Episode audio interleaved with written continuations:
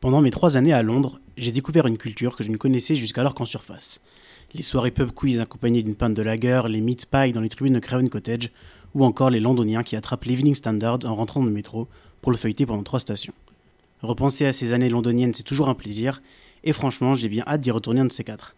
Malheureusement, ce ne sera pas pour tout de suite, mais c'est pas grave, la British culture, on peut la trouver ici même à Paris.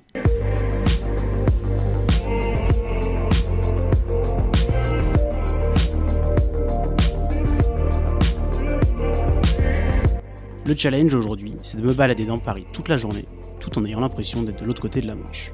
Il est 10h et je vais me diriger vers mon premier arrêt de la journée, les courses. Là, je vais bientôt partir, j'en ai pour un petit quart d'heure de métro. On va se diriger vers Smith Son, rue de Rivoli, anciennement W.H. Smith. W.H. Smith en Angleterre, c'est une institution, il y en a plus de 1100 dans tout le royaume, dans les rues, dans les gares, on en trouve vraiment partout. On y vend principalement des livres, des journaux, mais on y trouve aussi pas mal de nourriture. Et c'est justement ce qui va nous intéresser ce matin. On va essayer d'aller retrouver des produits que j'ai pas mangés depuis que je suis parti de Londres. Je suis accueilli à la boutique par Delphine, qui m'explique pourquoi ils ont changé de nom. Voilà, on dépend plus du groupe WH. Euh, voilà, et on a repris le nom original en fait, parce qu'au tout début de la librairie, euh, c'était Smith Sons, euh, et donc nous on a, gardé Smith Son et on a enlevé on a enlevé le pluriel.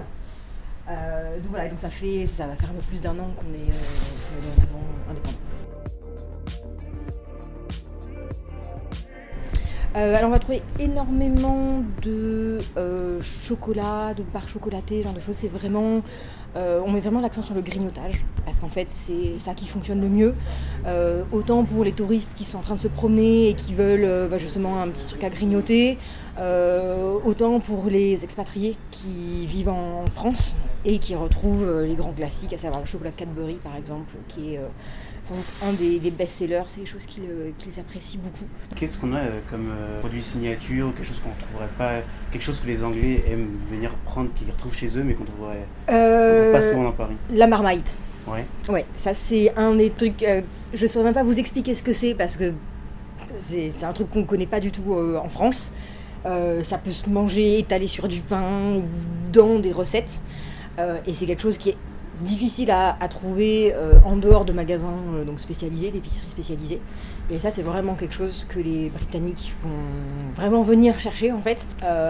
donc voilà, donc ça, c'est un peu les choses où quand les touristes sont là, ils font Oh, mais il y a de la marmite, on en prend Et, voilà. Et, et, du coup, votre clientèle, vous en parlez un petit peu, c'est Principalement des touristes, principalement des Anglais. C'est ça. Alors en fait, ça peut ne pas forcément être que des Anglais, mais c'est vrai qu'on a quand même beaucoup de touristes, puis surtout le fait qu'on soit entre le Louvre et la Concorde, ça aide que normalement c'est quand même un haut lieu de passage, et puis beaucoup les hum, les expatriés, euh, voilà, ouais, beaucoup d'expatriés. Alors là, c'est britannique surtout, euh, qui, euh, bah, qui viennent acheter le journal et puis qui prennent, qui prennent du chocolat. Quoi. Alors j'ai pas pris de chocolat, moi je me suis arrêté sur les Twiglets. C'est une espèce de gâteau apéro au goût de marmite, le condiment dont Delphine parlait.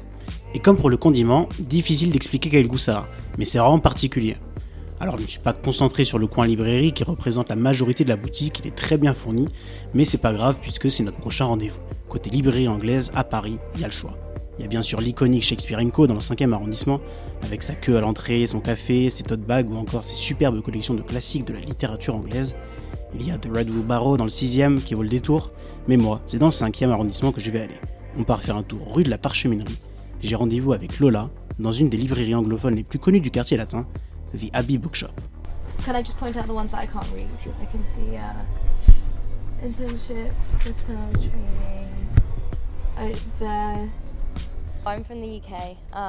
je suis anglaise, um, je viens de Bristol. Uh, je suis venue ici sur un coup de tête. Je fais un master um, d'écriture ici au campus parisien de l'Université de Kent. Le visa étudiant, c'était la meilleure manière de venir ici. Merci le Brexit. J'habite à 5 minutes d'ici et ouais, travailler dans une librairie à Paris, c'était vraiment un rêve. Um, C'était mon rêve. C'est vraiment magique. C'est genre la librairie que tous les amoureux des livres imaginent. C'est la librairie parfaite. Il y a des livres neufs, des livres usés, des livres du monde entier. Um, Il y a de vraies perles.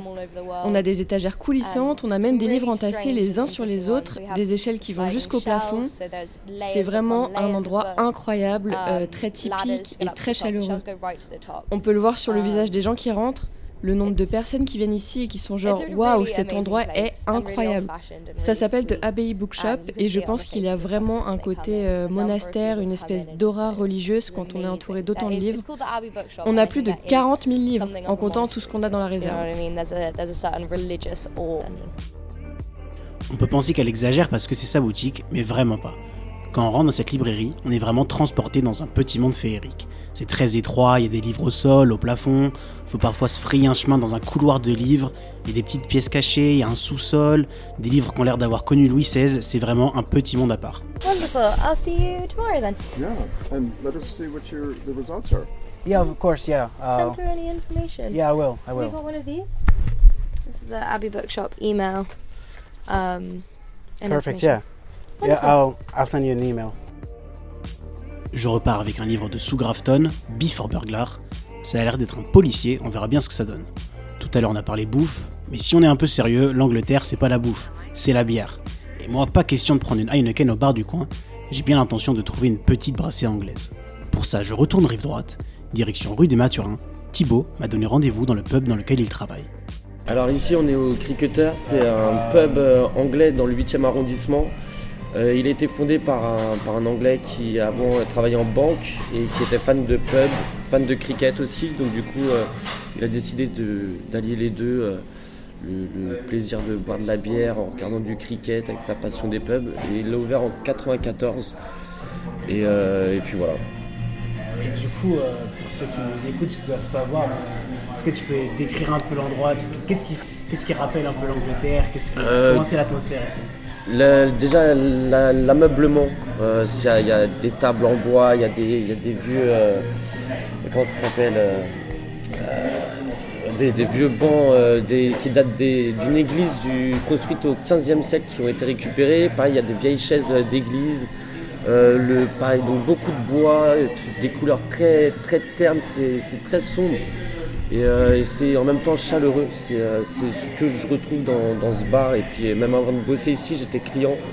J'ai tout de suite euh, accroché avec cette atmosphère. Même le comptoir qui est, tout en bois, qui est typique des, pubs anglais en fait.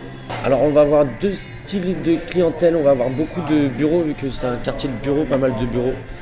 Des, banquiers, des, gens qui sont dans des startups à côté. Et de l'autre côté, il y a une clientèle que d'anglais qui eux aussi travaillent dans le quartier, ou alors qui, habitent dans le quartier, ou alors qui se déplacent même dans d'autres quartiers pour venir spécifiquement ici pour. Euh, bah moi je suis supporter de Liverpool, mais euh, du coup pour regarder les matchs de Liverpool avec moi, euh, comme le monsieur qui est au fond là-bas, qui, habite dans le quartier, qui est fan de Liverpool et qui, se prépare pour son match de tout à l'heure.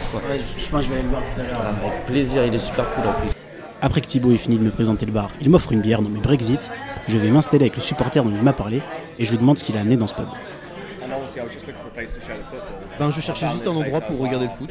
J'ai trouvé cet endroit et je me suis dit, tiens, ça, ça va devenir mon endroit habituel. Qu'est-ce que um, L'atmosphère. Surtout quand il y a des gros matchs, genre les matchs du PSG. Les matchs de Liverpool, il y a vraiment une super atmosphère. Et pour moi, en tant qu'anglais, tout le monde ici est top pour m'aider à um, pratiquer le français. Ils m'aident à apprendre. Si je fais une erreur, ils vont m'expliquer gentiment. Et c'est um, vraiment le meilleur moyen d'apprendre, c'est de parler. Et, euh, et, du coup, là, dans, dans le bar, qu'est-ce qui, qui, te rappelle l'Angleterre en fait Le bois, hein, c'est vraiment le bois. Les pubs en bois comme ça, c'est vraiment un stéréotype des pubs anglais. Surtout autour de Londres. C'est très old style. En plus, il y a le snooker à la télé, il y a des drapeaux de Liverpool. On se sent comme à la maison ici quand on est anglais. Bon, j'ai fini ma bière, il va être temps de se quitter. Je pense que la mission est accomplie. J'ai de quoi manger, de quoi boire, un peu de lecture, et je me suis même fait quelques amis anglo-saxons. Comme quoi, même à Paris, on peut vivre à l'heure de Greenwich. Merci d'avoir écouté ce podcast, à bientôt. Je vous laisse avec les supporters présents au cricketer le soir du match, entonnant l'hymne de Liverpool.